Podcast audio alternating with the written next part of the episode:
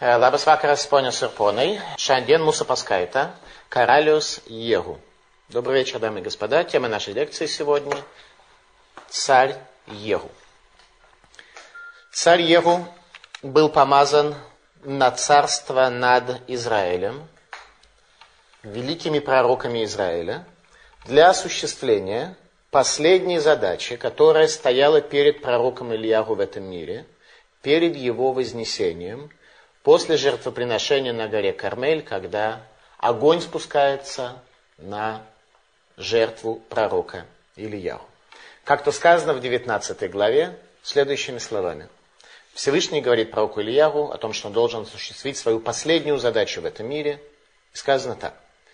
Умашахта эт Хазаэль мелех алярам. И ты помажешь Хазаэля царем над Арамом.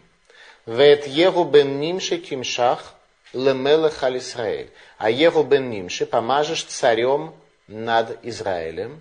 Веет Илиша бен Шафат тимшах нави. А пророка Илишу, сына Шафата, помажешь в качестве пророка. Вераяга нимлат михерев хазаэль ямит егу.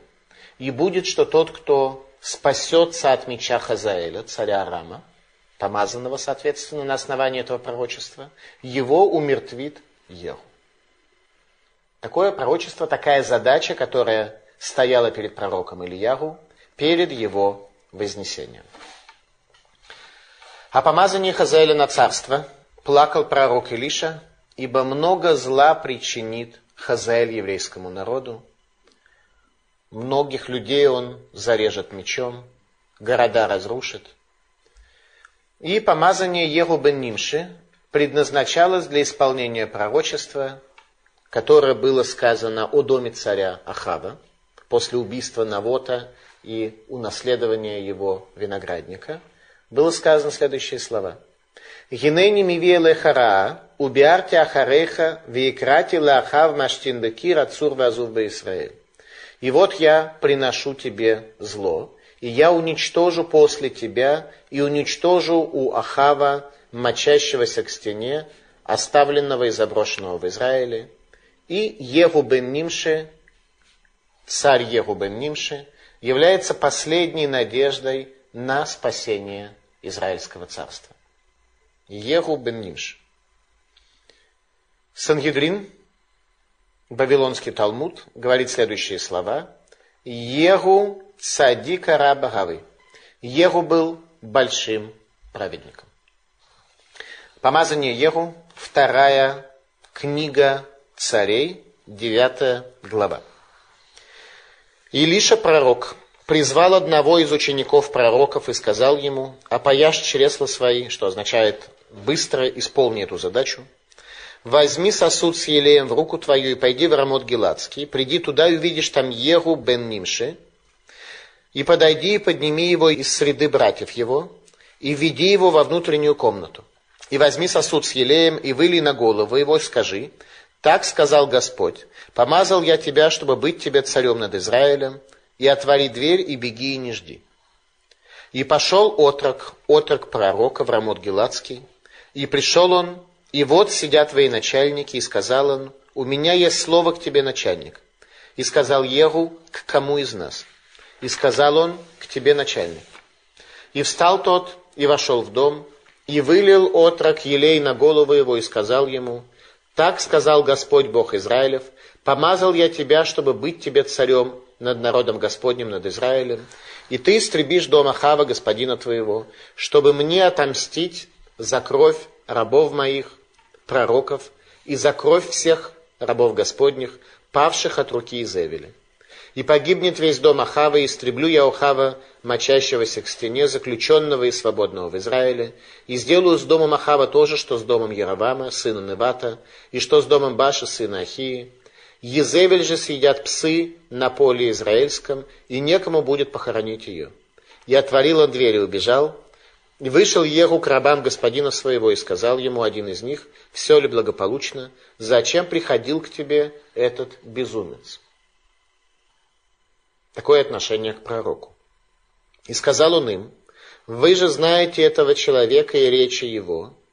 И сказали они, неправда, расскажи нам теперь, И сказал он то-то и то-то, говорил он мне, так сказал Господь, я помазал тебя, чтобы быть тебе царем над Израилем. И поспешили они взять каждую одежду свою, и подостлали ему на самых ступеньках, и затрубили в шафар, и сказали, Егу стал царем. Егу стал царем. Помазание в тайне. Шнейлухот Абрит объясняет, что это означает помазание в тайне, חדר בחדר, в тайной комнате, как то сказано, מה שהוא מסודות המלוכה, то, что связано с тайнами правления, ותפארת הממלכה и красотой царства, происходит в тайне. Глобальные явления должны происходить в тайне. וילך Ганаара Нави. И пошел отрок отрок пророка, ученик пророка.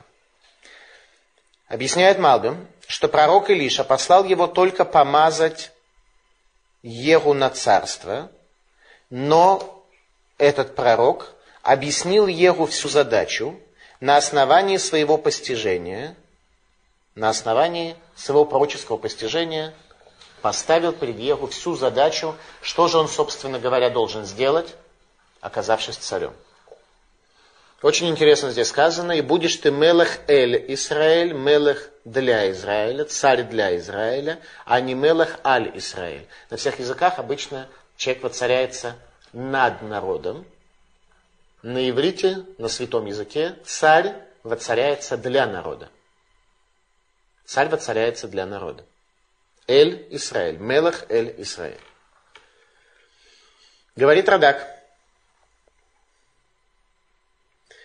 как великий пророк мог помазать на царство царя Израиля, ибо царство в еврейском народе принадлежит колену Иуды. Вся задача Израильского царства была прийти к колену Иуды. Каким же образом мог пророк помазать его на царство? Он мог объявить, что в Израильском царстве ему правильно сделать переворот и исполнить пророчество пророка Ильягу на тему об уничтожении дома Ахава, это все верно. Тем не менее, как мог он его помазать? Ответ, его помазали не оливковым маслом, как мажут царей иудеи, а помазали его шемина фарсимон, бальзамом, для осуществления своей задачи. Это не было помазание на царство, которое является вечным, как это происходит в случае с царями Иудеи, а это было помазание для определенной миссии для осуществления задачи и для осуществления определенной функции. Мы видим с вами в данном тексте, какое отношение у руководства армии обороны Израиля к религиозным людям. Как назвали пророка? Мишуга. Сумасшедший.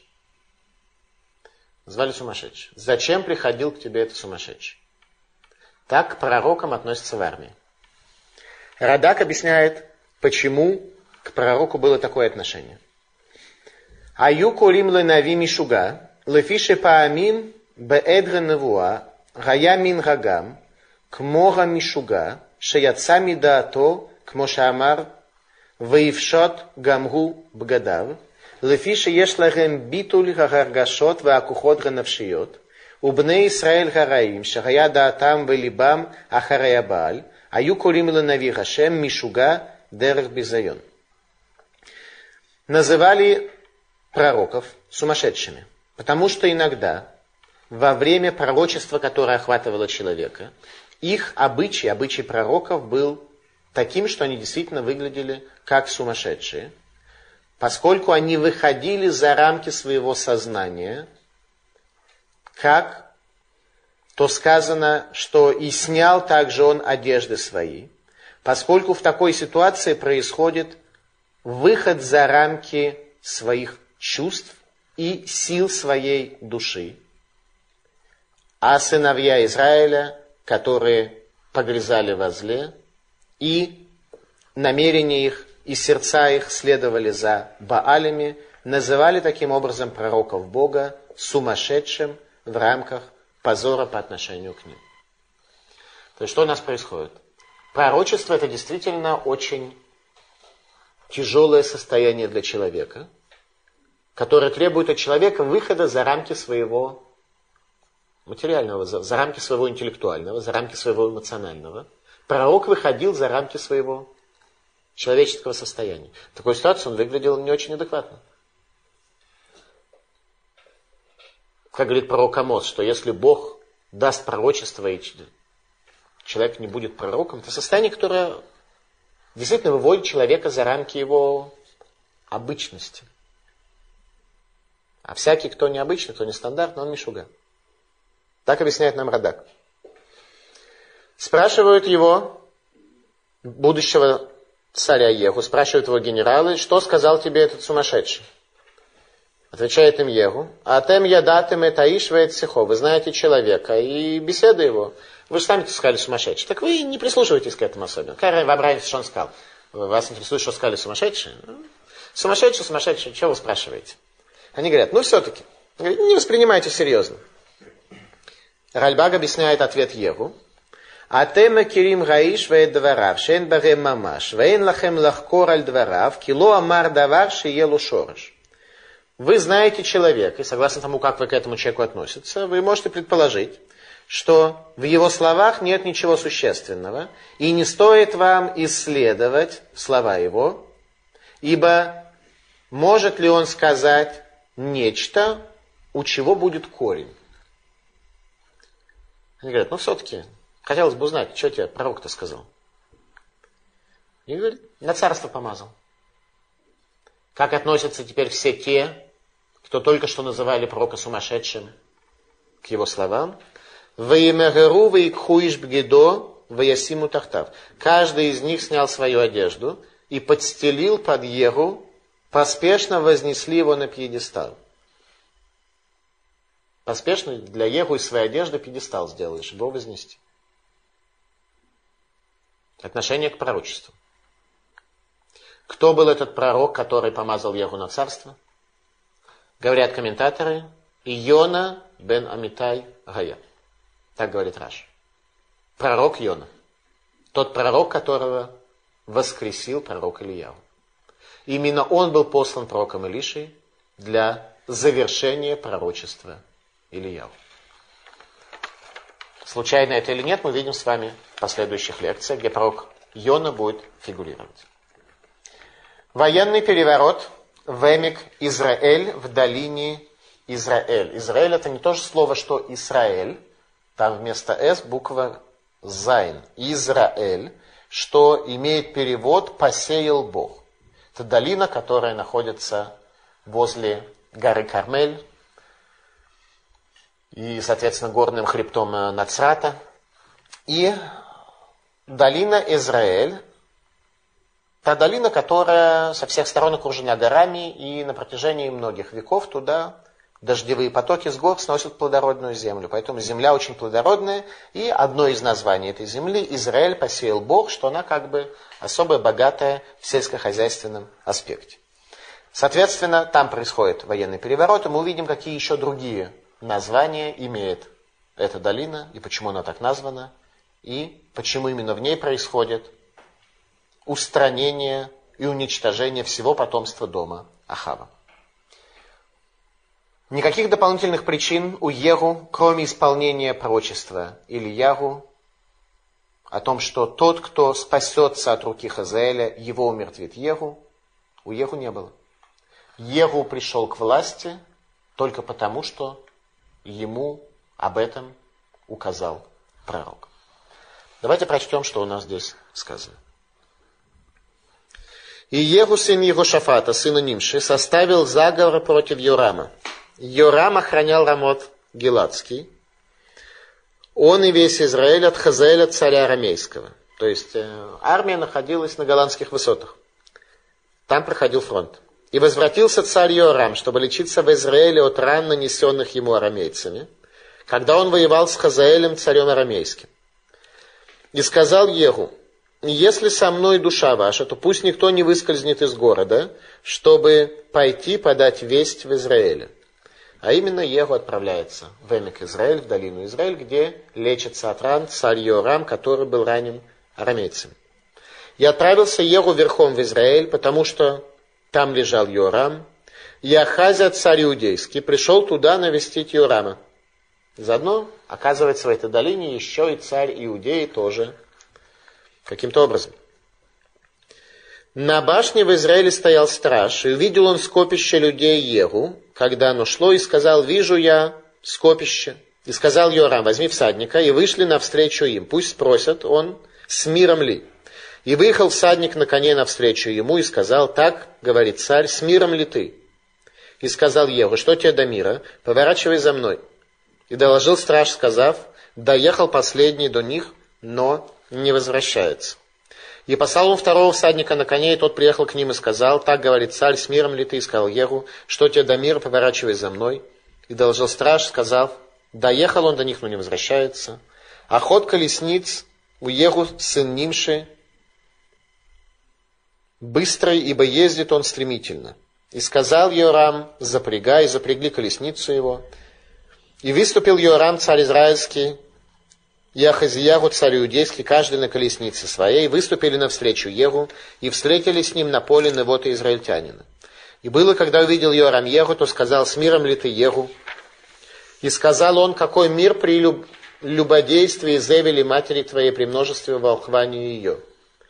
То есть Егу очень четко объясняет, что все его намерение было только искоренить дом Ахава, как это было сказано в пророчестве. Ничего личного. У Егу не было ничего личного. Он совершенно не планировал стать царем, не хотел этого. Повернул Йорам назад и побежал и сказал Ахазию измена. И Егу натянул лук рукою своей и поразил Йорама между плеч его, и вышла стрела из сердца его, и пал он на колени в колеснице своей. И сказал Егу Биткару, сановнику своему, подыми, брось его на участок поля Навота израильтянина, Ибо вспомни, как мы ехали с тобой вдвоем за Ахавом, отцом его, и как Господь изрек о нем это пророчество. Ведь кровь Навота и кровь сыновей его видел я вчера, говорит Господь, и отомщу тебе на этом поле, говорит Господь. А теперь подыми, брось его на поле по слову Господню. Что происходит? происходит то, что Йорама, сына царя Ахава, убивают именно на том самом поле, на котором возник конфликт между царем и между Навотом, тем виноградником, из-за которого был убит Навот, израильтянин. После того, как царь Ахав убивает Навота, Пророк Ильягу сказал царю Ахаву, «Енени мивеле хара, вот я приношу зло тебе. Убярте Ахарейха векрати Ахав маштин бекира. Я уничтожу у Ахава всякого Ацур Азур бы Израиль, брошенного и оставленного в Израиле, брошенного, как говорит Талмуд, в этом мире, и оставленного для мира будущего. И натягивает Егу лук, стреляет одну стрелу и попадает ему, как здесь сказано, между плечами. Меж плечами. То есть, что значит между плечами? Как между плечами это куда? В сердце. Почему так написано тогда, между плечами? Оказывается, как объясняется в Талмуде, Лефиши икшает либо упашат ядав, лекабел рибит, лекае маша неймар, бенешех натан ветарбит лаках вехайло ихе. По причине того, что тот сжал сердце свое и руки свои, которые находятся, связаны с плечами, руки свои протянул для того, чтобы взять прибыль, исполнить то, что сказано в книге пророка Ихескеля в 18 главе. Бенешах Натан в Тарбит Лаках. В рост дал и проценты взял, и жить не будет. А именно о чем идет речь? О том, что царь Йорам брал проценты с пророка Авадии, который заложил своих детей в рабство и кормил сто пророков в двух пещерах, по 50 пророков в пещере, когда Изевель убивала пророков Бога. Он был кредитором пророка Авадия, Йорам. Поэтому его стрела пронзила его сердце и написано меж плечами.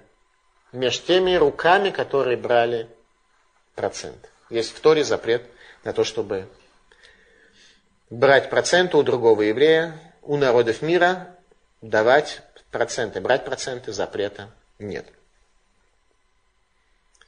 Еву и Йорам встретились возле виноградника Навота. И тут у нас фигурирует некий человек по имени Бадкар. Бадкар, друг, к нему обращается Егу и говорит, помнишь ли ты, как мы были вдвоем, и как пророк Ильягу это пророчество объявил? Кто такой Бадкар? Зачем вдруг его сюда нужно добавлять? Что он нам тут э, э существенного приносит, Бадкар? Почему он упомянут? В заслугу чего он удостоился быть упомянут? Ответ. Бадкар и Егу были два телохранителя царя Ахава. И они были свидетелями того, как пророк Ильяву произнес слова, вошедшие в историю человечества. Арацахта вагам ярашта. Ты убил и унаследуешь. Тогда, когда царь Ахав совершает свое зло, убив Навота, и когда, казалось бы, он мог прийти к счастью владения этим виноградником, и, к счастью, прийти не смог в очередной раз – Тогда находит его пророк Ильягу и произносит слова «Гарацахта, вегам ярашта, ты убил и наследуешь». И они-то и были теми свидетелями, которые слышали слова пророка Ильягу о том, что будет уничтожен дом Ахава. Но царь Ахав, благодаря своей чуве, смог э, привести к тому, что пророчество это было отложено до его потомков. Так что в дни царя Ахава он этого несчастья не видел. Шува царя Ахава задерживает исполнение пророчества, так что только во времена потомков его оно осуществляется. Итак, Эмик, Израиль, особое место, где происходят все эти события. Эмик, Израиль. Читаем дальше. И увидев это, Ахазия царь иудейский, царь иудейский, который приезжает в гости навестить э, царя Йорама, вдруг оказывается в ситуации, когда против него поднимается восстание. И он, э, увидев все это дело, решил, что надо быстренько в Иудею попасть, чтобы случайно не оказаться здесь, в долине Израиль, в самое неподходящее для этого время. То есть тут он понял, что он оказался в самое неподходящее время, в самом неподходящем месте. Итак, увидев это Ахазия царь иудейский, побежал по дороге в Бейтаган, и погнался за ним Еху и сказал, и его бейте в колеснице. И ранили его при подъеме в Гур, что при Евлееме, и побежал он в Мегидо и умер там. И свезли его рабы его в Иерусалим, и похоронили его в гробнице его с отцами его в городе Давида. И возникает вопрос, за что Еху убил царя Иудея? Ну, царь Израиля, понятно было, прочество Ильягу, он как бы это сделал, а царя Иудеи-то заодно за что нужно было убивать. Очень интересно, в каком месте все это происходило, как у нас написано, в долине Израиль. Все эти места, Мегидо, все это находится в долине Израиль. Так написано в книге царей. А в книге Деврей Гаимим, в книге Хроник, написано «Вегу митхабе бешомрон», что он скрывается в Шомроне. То же самое повествование – и написано, что царь Иудеи скрывался в Шомроне, и Еву его убивает и так далее. Да в каком месте он был? Шомрон это совершенно другое место. На большом расстоянии от э, долины Израиля. Где же он находился? Ответ находился он, как написано у нас здесь. Он находился в долине Израиля вместе с царем. Но, что значит он скрывается в Шомроне? В Шомроне, как объясняют нам комментаторы, царь Иудеи, а Шамрон это столица Израиля, царь Иудеи занимался переписыванием свитков Торы. Та тема, которой он занимался в Шамроне, почему он там скрывался, свитки Торы переписывал вручную. За это был наказан. Взгляд вопрос, за что наказывать? Вроде как переписывание свитков Торы, это большая митсва. Это нужно знать много законов, э, чтобы ни одна буква не отличалась, и Э, чтобы все это было в точности, как мы получили от Мошарабейну до нашего времени и так далее, за что его, собственно говоря, наказывать-то за это. Ответ, он переписывал свитки Торы немножко отредактированные. Он занимался редакцией свитков Торы. А именно, он стирал имена Бога и вписывал имена разного рода идолов. Этим развлекался царь Иудеи, находясь в гостях в Шумроне. За это его и убрали. Это и есть образ царя Хазиягу, Больше о нем комментаторы особенно ничего не говорят. Достаточно того, что он переписывал вот таким образом свитки Торы, мы уже сразу понимаем, каков образ этого человека. К тому же, Ахазиягу был из дома Ахава. И таким образом проклятие пророка Ильягу распространяется также и на него, потому что он тоже из дома Ахава. И он скрывается в Шумроне. И прибыл Егу в Израиль, и Зебель же услышала об этом, жена царя Ахава, покойного, насинила краской глаза свои, украсила голову свою и глядела в окно. И когда Егу вошел в ворота, он сказал, она сказала, «С миром ли Зимри убийца господина своего?» И поднял он лицо свое к окну и сказал, «Кто со мною, кто?» То есть обратился к людям, которые находились за стеной, во дворце, в котором была Езевель. И выглянули к нему двое-трое придворных, и сказал он, «Сбросьте Здесь переведено как «сбросьте ее». На самом деле написано «сбросьте его» в мужском роде. Сбросьте его. Так он говорит о Изевеле, жене Ахава. Сбросьте его. Кого его? Увидим. И сбросили они ее. И брызнула кровь ее на стену и на коней, и растоптали ее. И пришел он и поел и попил, и сказал, не забудьте об этой проклятой похороните ее, так как она царская дочь и пошли хоронить ее, но не нашли от нее ничего, кроме черепа и ног и кистей рук. И возвратились они и рассказали ему, и сказал он, Таково было слово Господа, которое изрек он через раба своего Ильягу Гатишби, сказав, «На поле израильском псы съедят тело Изевели, и будет труп Изевели на участке израильском, как навоз на поле, так что никто не скажет это Изевель». Видите, обратите внимание, Егу упоминает о том, что это исполнение пророчества пророка Ильяху и Зевели, что лишний раз показывает, что его мотивация вся исключительно была только исполнить то, что сказал ему пророк Йона, ибо истина раскрылась перед глазами Егу. Йона бен Амитай, Йона сын истины, поскольку это тот человек, который пережил воскрешение из мертвых. Изевель внесла иностранное язычество в еврейский народ, и она уже готовится к новым условиям. Произошел переворот, она пока еще в укрепленном дворце, в крепости, и смотрит она Беад Гахалон, через окно. Как мы говорили с вами всегда, Беад Гахалон означает некую концепцию, некое видение – у нее уже возникла новая стратегия, новое видение, каким образом договориться с Егу. С Егу надо договориться. Теперь он царь. Хорошо? Коалиционное соглашение, у нее уже концепция. Беада Халона, она смотрит уже сквозь окно и пытается договориться. В этой этаве трошай, она приукрасилась, и Раши говорит, Вытекна я трейшек, дейшет гела хен бейна еху вейсена, что она немножко себя приукрасила для того, чтобы хорошо выглядеть, чтобы найти милость в глазах Егу и чтобы он женился на ней. Только что убили ее детей, ее сына. Еще говорит ему убийца земли. И тут же приукрасилась, чтобы на ней жениться.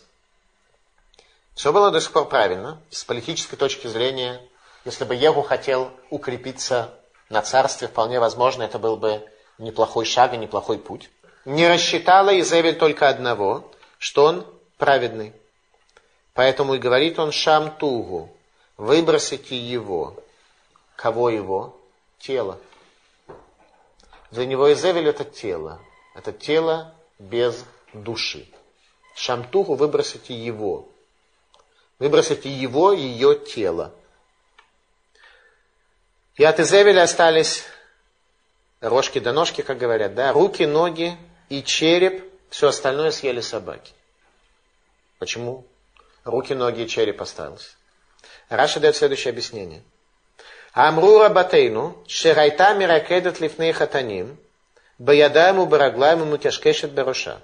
Учили наши учителя, что она была особо исполнительна, в заповеди веселить жениха и невесту. И она особым образом танцевала, используя руки, ноги и какие-то там движения головой перед невестами, перед женихами, и в заслугу этого ее руки, ноги и голова, которые были задействованы в заповеди, удостоились захоронения. Все остальное съели собаки. Всевышний не оставляет без награды ни одно творение, ни один поступок, ничего не остается незамеченным. Поэтому очень рекомендуется все свое тело, все свое время, все свои деньги, все свои структуры, которыми мы владеем, все свое имущество посвятить для служения Всевышнему, тогда оно сможет приобрести вечность и остаться жить, а не пропасть вместе с пропажей человека. Десятая глава книги Милахим. У Ахава было 70 сыновей в Шамроне, и написал Егу письма и послал в Шамрон к властителям Израиля, старейшинам и воспитателям сыновей Ахава, где сказано, а теперь, когда придет к вам это письмо, а с вами сыновья господина вашего, и у вас колесницы и кони, укрепленные города и оружие, то выберите лучшего и достойнейшего из сыновей господина вашего, и посадите на престол отца его, и воюйте за дом господина своего. Но они чрезвычайно испугались и сказали, вот два царя не устояли перед ним, как же нам устоять? И ведавшие дворцом, и глава города, и старейшины, и воспитатели послали сказать Еву, мы рабы твои, и что скажешь, мы сделаем. Мы никого не поставим царем, что угодно тебе, то и делай. И написал он им во второй раз такое письмо, если вы со мной и голосу моему повинуетесь, то возьмите головы сыновей господина вашего и приходите ко мне завтра в это же время в Израиль. А сыновей царских семьдесят человек, и они воспитываются у знатных людей города. И было, когда пришло к ним письмо, взяли они сыновей царя и зарезали их семьдесят человек, и положили головы их в корзины и послали к нему в Израиль. И пришел посланный и доложил ему, сказав, «Принесли головы сыновей царя, и сказал он, положите их двумя грудами у входа в ворота до утра. И было поутру, он вышел и стал и сказал всему народу, «Вы невиновны с вопросительным знаком. Здесь стоит точка в тексте. Но это правильно прочесть с вопросительным знаком. Как объясняют нам мудрецы. Вы невиновны. Вот я восстал против господина моего и убил его, а их всех кто убил? Знайте же, что не падет на землю ничто из слов Господних, которые изрек Господь о доме Ахава, и Господь сделал то, что изрек через раба своего Ильягу. То есть, что он хочет им сказать? Вы видите, что пророчество пророка Ильягу, последнее пророчество, последняя миссия последняя задача исполнились на ваших глазах. Я убил одного человека, в результате вы убиваете всех его родственников, все потомство Ахава. И перебил Егу всех оставшихся из дома Ахава в Израиле, всех вельмож его и близких его, и жрецов его, так что не осталось от него остатка ни одного уцелевшего. И встал он и пошел, и пришел в Шамрон. И когда он был в пути у Бейта Кейда, встретил Егу братьев Ахазиягу, царя Иудейского, и сказал, кто вы? И они сказали, мы братья Ахазиягу, идем узнать о здоровье сыновей царя и сыновей царицы. Что делает Всевышний? Он всех братьев Ахазиягу который тоже из дома Ахава, приводит к Еху. Они все снова из Иерусалима собираются в долину Израиль для того, чтобы их там э, казнили во исполнение пророческих слов об уничтожении дома Ахава. И сказал он, возьмите их живыми, и взяли их живыми, и зарезали их у ямы в Бейтакеде 42 человека. И не оставил он ни одного из них. И поехал он туда, и встретил Ионадава, сына Рихава, шедшего навстречу ему, и приветствовал его и сказал ему, расположено ли твое сердце так, как мое сердце к твоему сердцу? И сказал Йонадав, да так. Тогда подай руку свою, и подал он руку свою, и поднял его тот к себе в колесницу. И сказал он, поезжай со мной, и увидишь ревность мою о Господе, и посадил он его в колесницу. И возникает вопрос, зачем нам все это сказано? Что по дороге он кого-то подвез, нашел какого-то зрителя, и говорит, пойдем, сейчас я тебе покажу ревность моему Богу. Зачем все это было нужно? Подвез какого-то человека, спросил его, ты со мной, ты одобряешь мои поступки, не одобряешь мои поступки. Зачем все это было нужно? И прибыл Еху в Шамрон и перебил всех оставшихся у Ахава в Шамроне, пока не истребил его по слову Господа, которое он излег через Ильягу. И собрал Еху всех людей и сказал им, Ахав служил Баалю мало, и Еху будет служить ему много. А теперь созовите ко мне всех пророков Бааля, всех поклоняющихся ему, и всех жрецов его, чтобы ни один не был в отсутствии, потому что у меня будет великое жертвоприношение Баалю, а всякий, кто не явится, не останется в живых. Егу сделал это с хитрым намерением, чтобы истребить поклоняющихся Баалю. И сказал Егу, возгласите праздничное собрание в честь Бааля, и возгласили его. И послал Егу по всему Израилю, и пришли. Все поклоняющиеся Баалю, не было ни одного, кто не пришел бы. И пришли они в дом Бааля, и наполнился дом Бааля от края до края. То есть, на самом деле, тех, кто действительно фундаментально служил Баалю, было не так уж много. Всего лишь одно небольшое строение было от края до края заполнено. Очень немного. И сказал он хранителю одежд, вынеси одежду для всех поклоняющихся Баалю, и вынес он им одежду. Зачем он выдает одежду? Чтобы по ошибке кого-то другого не убили. И чтобы те не успели скрыться. Выдает каждому одежду, предсмертную одежду. Смертникам одежда выдается.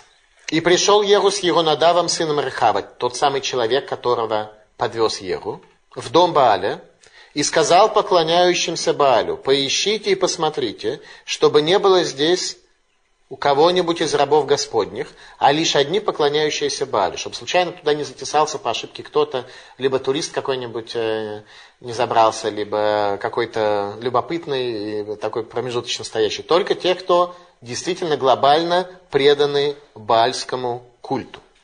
И приступили они к совершению жертвоприношений и всесожжений, а Егу поставил снаружи 80 человек и сказал, «Душа того, по вине которого спасется кто-то из людей, преданных мною в ваши руки, будет вместо души его». И было, когда закончено было всесожжение, то есть сначала они совершили акт воскурения и служения Баалю, после чего, соответственно, их вина была доказана, и на основании этого можно было их уже казнить за идолопоклонство. Сказал Еру скороходам и начальникам, «Войдите, перебейте их, пусть не уйдет ни один». И перебили их острием меча и бросили их скороходы и начальники, и пошли к городу дома Бааля, Вынесли они столбы из дома Баали и сожгли их, и разбили они памятник Баалю, и разрушили дом Баали, и сделали из него отхожее место. И истребил Еху Бааля с земли израильской. То есть после Еху в Израиле никто уже не поклоняется идолам. Он полностью искоренил идолов из Израиля. Но от грехов Еровама, сына Невата, которыми тот ввел в грех Израиль, Егу не отступил, от золотых тельцов, что в Бейтеле и в Дане. Тельцов он оставил.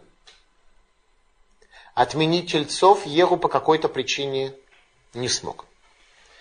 И сказал Господь Егу, за то, что ты хорошо сделал, что было праведно в очах моих, выполнен над домом Ахава все, что было на сердце у меня, сыновья твои до четвертого поколения будут сидеть на престоле Израилевом. Что ему говорит Всевышний? Всевышний говорит так. Ты исполнил мою задачу, ты уничтожил дом Ахава, и в заслугу этого твои сыновья будут сидеть до четвертого поколения, а после этого они будут уничтожены, так как уничтожен дом Ахава. Что значит, твои, твои сыновья будут сидеть до четвертого поколения, что значит? А после четвертого что? А после четвертого не будет. А почему не будет после четвертого? а потому что уничтожит их, как дом Ахава.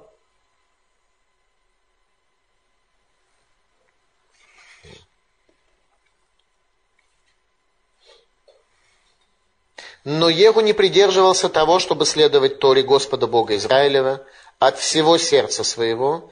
Он не отступал от грехов Яровама, которыми тот ввел в грех Израиля. В те дни начал Господь отсекать части от Израиля, и Хазаэль побил их, во всем пределе Израилевом. На восток от Ярдена, всю землю Гелат, колено Рувена, Гада, Минаше, от Аруэра до Башана, Прочие деяния Егу и все, что он совершил, и все подвиги его, описаны в книге летописей царей израильских. И почил Егу с отцами своими, похоронили его в Шамроне, и стал царем вместо него Егу Ахаз, сын его. Времени же царствования Егу над Израилем в Шамроне было 28 лет. Итак, Егу. С одной стороны, как говорит Талмуд в трактате Сангидрин, цадик араба Гавы, он был большой праведник. Он исполняет пророчество пророка Ильяху настолько, что Всевышний сам свидетельствует, сам Танах свидетельствует, что Всевышний открывается в пророческом видении Егу и благодарит его за исполнение пророчества. То есть означает, что человек, делая это, мотивировался не какими-то своими личными интересами и личными задачами, он мотивировался только одним – исполнить Слово Бога. И Бог выражает ему благодарность за исполнение Слова Бога. Не за то, что он убил Ахава и его потомков в целях стать царем, а что он это сделал явно, лышем шамаем ради неба. Сам Танах свидетельствует нам об этом. Тем не менее, золотых тельцов Егу не отменяет. И Бог говорит ему, все нормально, до четвертого поколения будут твои потомки царить над Израилем, а после четвертого поколения пропадут, как и дом Ахава.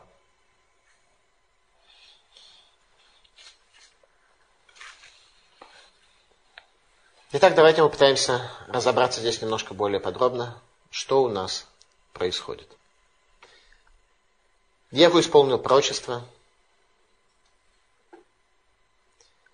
и посылает в Шомрон, в столицу, в самый укрепленный город Израиля, своих посланцев, говоря, у вас колесницы и лошади, поставьте над собой царя идите воевать против меня. Что он начал говорить, с вами колесницы и лошади. Малбим объясняет. Эйн ми мин хаам итхем, рака сусим варехев. Нет с вами людей, а только колесницы и только лошади. С вами нет людей. Кстати, поняли они, что Егу, который является генералом армии царя, который устроил военный путь, воевать с ним, по всей видимости, не стоит. И принесли ему в корзинках 70 голов сыновей царя Ахава. У него было 70 сыновей. Наверное, не от одной жены. Садики Матем, праведные вы, говорит он с вопросом. Отмечает Малбим, что Галаха запрещает – выдать еврея, иначе как если он хаяв мита, как этому человеку положена смертная казнь, как в случае с Шева бен Бихри, которого выдали, когда он поднимает последнее восстание против царя Давида, когда не было для этого никакого идеологического покрытия и никакой теологической причины. Его выдали. В ситуации, если, особенно здесь, в Виленском гетто. Мы находимся с вами сейчас на территории Виленского гетто. Я живу на территории гетто. Здесь э, во время, во время войны здесь э, мучились евреев, в том самом месте, где мы с вами сейчас находимся. Когда враг требует выдачи еврея, то его выдать нельзя. Должны погибнуть все, но не выдать одного человека. Если бы руководство гетто руководствовалось этими критериями, то, возможно, вся история войны произошла бы совсем иначе. Поэтому говорит э, Еву, Садиким Атем, вы праведные. Я убил одного человека, а вы принесли мне 70 голов э, в корзинках. Что это означает? Вы их убили и не хотели за них сражаться, а это от Бога. Это от Бога а именно вся огромная цивилизация, которая была в Израиле подчинена царю Ахаву, все попадает в руки Еву, все разрушается. Мидраш Раба говорит следующее. Кишем шехаюло шевим баним башамрон, кахаяло шевим баним баизраэль. Виколи хад вехад мирем, хаюло штей полтариот, хад лекаец, вехад лехоров. В той мере, как у него было 70 сыновей в Шамроне, было у него 70 сыновей в Израиле. И у каждого из них было два дворца, один зимний, один летний. В Ленинграде только у царя был зимний и летний дворец. А у сыновей Ахава у каждого было по летнему и по зимнему. Вот так. И об этом говорит пророк Амос. Вегекети бейта хоров аль бейта каец. И поражу я дом зимний с домом летним. Он имел в виду пророк Амос, который жил после этих событий, когда он пророчествовал о глобальном горе, о глобальном несчастье, то он пользовался именно этим образом того, что произошло у потомков царя Хава, когда и побил я зимний дворец с летним дворцом. Пророчество про Йонадав бен Рехав. После того, как царь Егу завершает свою задачу по уничтожению дома Ахава, вдруг мы находим какое-то очень странное повествование, что он встречает некого Йонадава бен Рехава, к которому он подходит, э, предлагает его прокатить на своем э, Кадиллаке и прочее. Возникает вопрос, э, что это за человек? И почему царь Егу, который предстал перед нами как весьма последовательный и самодостаточный лидер, человек, который, в общем-то, не нуждался особенно ни в чем, который был особо конкретен в своей военной деятельности, вдруг он спрашивает его мнение. Спрашивает мнение Йонадава бен Рахава, со мной ты или нет? Ему нужна была какая-то поддержка. У нас впечатление, что он готов был воевать против всех. Он вышел против всех. Говорит, посадите себе царя, воюйте против меня. Вдруг человек идет пешком, даже без кадиллака. И тот спрашивает, со мной это или нет. Видимо, почему-то ему необходима была поддержка этого человека. Он не пророк. Пророк Йона поддерживал Егу, он помазал его на царство. Пророк Илиша послал пророка Йону. Кто такой Йонадав бен Рехав, в силу чего нужна его поддержка? Оказывается, Йонадав бен Рехав это вполне конкретный и известный религиозный деятель. О нем пишет пророк Ирмиягу в 35 главе. Сказано так.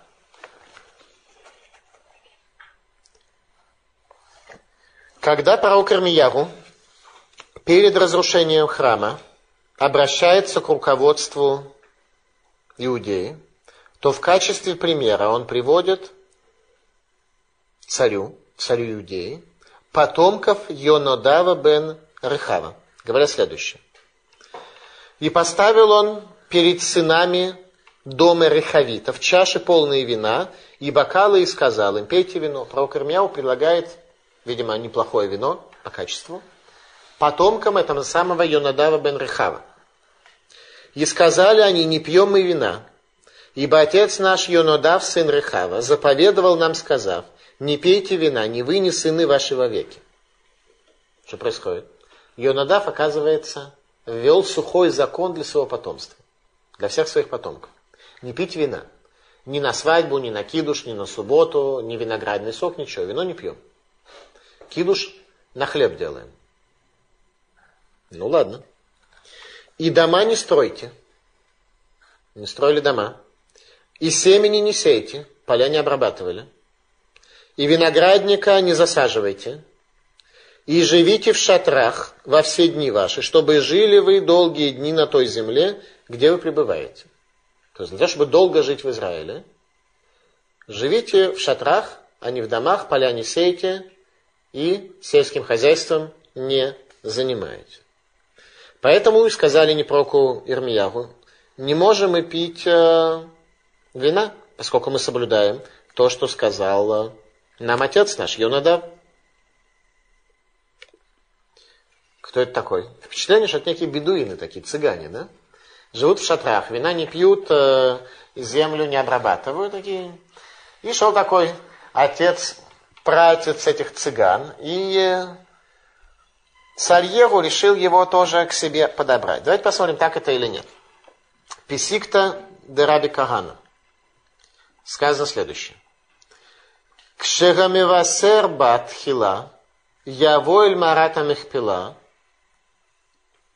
Умирем хамивасрим, бне Йонадав бен Рехев, шерем баим умавасрим на Исраэль тхила, вегем олим умакривим курбан тхила. Когда придет предвестник воскрешения из мертвых, что уже наступает воскрешение из мертвых. Пророк Ильях, он будет предвестником прихода Машииха. В период прихода Машииха одним из этапов будет воскрешение из мертвых. Так вот, кто будет провозглашать о воскрешении из мертвых? И где это произойдет провозглашение? Сначала придут провозглашающие к пещере Мехпила. Первыми встанут наши праотцы. И кто те, которые будут провозглашать? Сыновья Йонадава бен Рехева. Именно эти люди будут первыми провозглашать. Они поднимут наших праотцев из могил. То есть это не бедуины. Ибо они приходят и провозглашают Израилю в начале, и они поднимаются в Иерусалим и первыми приносят жертву. Это не цыгане. Тут что-то явно глобальное. Тут что-то явно глобальное скрыто в этих людях. Поэтому царь Егу и нуждается в поддержке Йонадава бен Рехава. Опять о каком периоде идет речь? Речь идет о периоде третьего храма. О чем пророчество про Кармиягу? О третьем храме. Частью пророчества. И о чем идет речь сейчас? О том, что даже Израиль еще не пропал. О том, что храм Иерусалимский будет разрушен, евреи будут изгнаны, и будут воскрешения из мертвых и так далее. Это вообще пока еще только величайшие из пророков могли видеть столь вперед, видеть столь глобальные явления. Кто такие эти сыновья Йонадава бен Рехава. Раша говорит, Мибней и Тро Гаю. Это были люди из потомков Итро, тестя Машарабы. Юнадав бен Рехав был из потомков Итро. И он завещал своим потомкам не пить вина, не обрабатывать землю, не строить дома в земле Израиля в знак траура о будущем изгнании Израиля и Иудеи.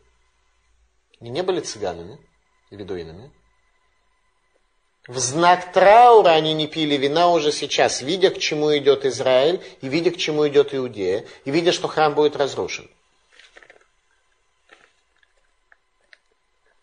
И они живут среди евреев, которые себе не отказывают ни в чем. И кушают хорошо, и интересы всякие есть у них и так далее. И среди них живут потомки Йонадава бен Рехава, которые вино не пьют – бизнесом не занимаются, недвижимость не имеют, живут в шатрах. И о чем-то евреям напоминают. Они потомки Итро.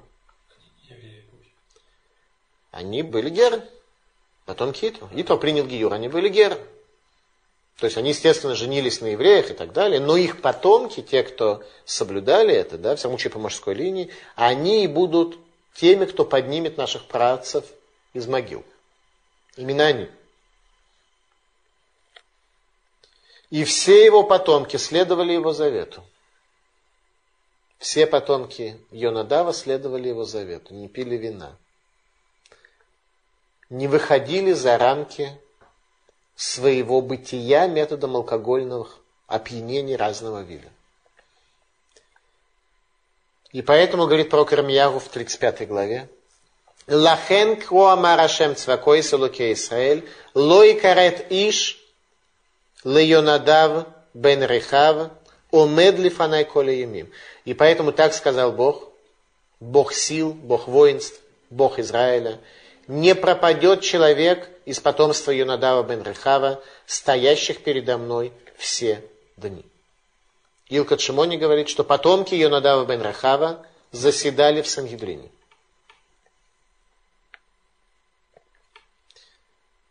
Именно они придут в пещеру Махпила, вестниками от Хьята Тима воскрешения из мертвых.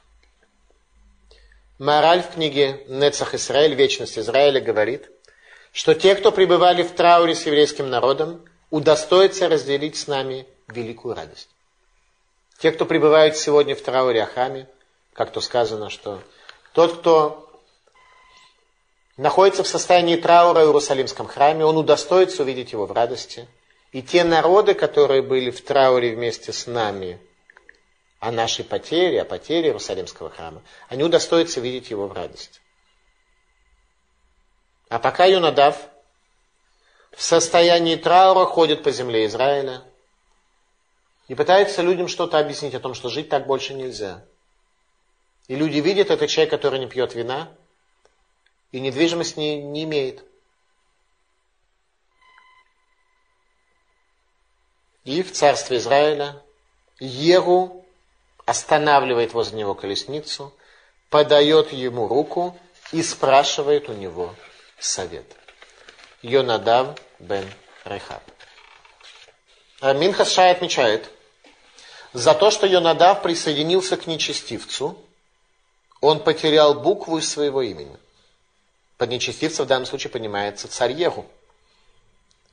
А именно здесь он называется Егонодав с буквой Гей, а в книге про Ирмияху он фигурирует как Йонадав. Это тот же самый человек. Букву Гей он потерял. Буква Гей это буква божественного имени. За что он ее потерял? За то, что присоединился к нечестивцу, к царю Ев. Если так, наступило время выяснить и понять, кто же такой царь Егу? Он все-таки праведный или нечестивый? Кто такой царь Егу? Как к нему относиться? Как грамотно к нему относиться? Эмик Давар пишет следующее. Егу из колена Минаше. Минаше Ефраим, два сына Юсефа, два колена, колено Ефраима, колено Минаше. Егу из колена Минаше. Якова Вину дал благословение прежде Ефраиму, чем Минаше, в виде его преимущества, хотя Минаше был старше. Это наша недельная глава сегодня. Хотя Минаше был старше, но Якова Вину скрестил руки и правую руку положил на голову Ефраима, видя, что он больше. А Еху из колена Минаши, из колена, которое смогло меньше принести еврейский народ. Талмуд трактат Сангидрин. Егу цадика раба раба. Егу был большой цадик, но запутался. Егу запутался. Каков же образ Егу? Военный переворот, который исполняется исключительно и целиком целях исполнения пророчества пророка Ильягу о гибели дома Ахава. Все это происходит где? В Эмик Израиль, долине Израиля. А именно, пророк Гушея объясняет происхождение слова Эмик Израиль, что рассеет Бог Израиль среди народов мира. То есть не случайно новый виток развития Израильского царства – он происходит именно в долине Израиль, чтобы показать царю, что твое предназначение спасти Израиль от рассеивания. Егу навсегда устраняет Аводозору из Израиля самыми конкретными способами, когда все язычники уничтожаются мечом, а дома Баля сжигаются огнем но не упраздняет он иглей золотых тельцов. Золотые тельцы остаются с Еву. Не упраздняет золотые тельцы. Комментаторы говорят, что символ колена Юсефа, то, что написано у нас в Торе, это шор, бык. Бхор, шоро, гадарло, красота быка, первенца, красота для него – и теологическая идея возвращения божественного присутствия в условиях пустыни, она остается в Израиле до конца дней. Еху не уничтожают золотые тельцы, Еху не снимает охрану границ между Израилем и Иудеей, чтобы люди не ходили в Иерусалим и не оставались там, и не посещали Иерусалимский храм. Это Еху не исправил, осталось все, как было раньше. На это ему отвечает Всевышний, как объясняет Раши, что он не оставил путей и грехов Яровама бен Невата. Раши нам говорит, Мидаага шелот ашув мемлаха бей Давид. из-за опасения, из-за страха, чтобы не вернулось царство к дому Давида. Это у него осталось. Когда он поднимал восстание, у него не было ничего личного. Он исполнял то, что сказал пророк Илья, уничтожить дом Ахава. Если бы пророк ему об этом не сказал, об этом не помазал бы его на царство, он не поднял бы восстание. После того, как восстание поднято, и он стал царем, чтобы теперь царство вернулось в дом Ахава. Да, но чем тебя помазали? Тебя не помазали оливковым маслом. Тебя помазали только шемина фарсимон, маслом бальзама, которое функци... свидетельствует только о функции, о задаче, о неком предназначении, не более того. Несмотря на это, границы не были открыты, и пограничники защищали границы иудей. На это говорит ему Всевышний, Бней Ревиим Ешвулыхаль Кисе Израиль, что до четвертого поколения твои потомки будут сидеть на престоле Израиля. Четыре поколения будут сидеть, после этого будут истреблены искоренены, как и дом Ахава. Что это говорит? Егу? Очень хорошо. Четыре поколения? Все. Четыре поколения. Будем ждать четыре поколения. Что дальше произойдет, меня не очень интересует. Вот за это Йонадав, когда поднялся к нему в колесницу, потерял букву Г от своего имени.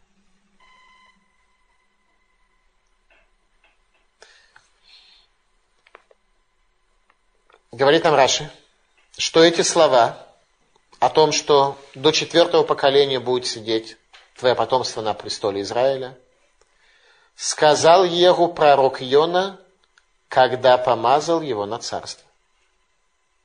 В самом начале. Здесь это приводится в конце текста. На самом деле было сказано в самом начале.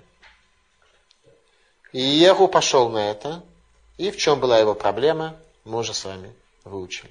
Помазывали его Шемена Ферсимон маслом бальзама, ибо не мажут царей Израиля, и Перед царем Израиля, согласно видению пророков, стояли две задачи. Первая задача – вернуть царство дому Давида. И второе – стать Машир бен Юсеф, который вернет год, который вернет славу еврейскому народу, который вернет еврейскому народу состояние славы. Яху с этим не справился. Да, он был праведный человек, он был достойный человек. За это он получил царство, за это к нему было отношение. Но с этой задачей он не справился. Танадаба Ильяху говорит, Ильяху был праведен, но придя к власти, не смог устранить тельцов. Результат начала изгнания Израиля со святой земли. Эмик Израиль, долина изгнания, рассеет Бог Израиль среди народов мира. Еху бен Нимши, царь Израиля. Спасибо за внимание. Пожалуйста, вопрос. Вопрос такой. Может быть, Егу не делал все это, не искоренял, не убрал тельцов э, и не убрал границы, потому что это не Ахав делал. А пророк ему сказал, что ты убьешь дом Ахава, и он это воспринял как, что можно искоренить только лишь то, что Ахав внес.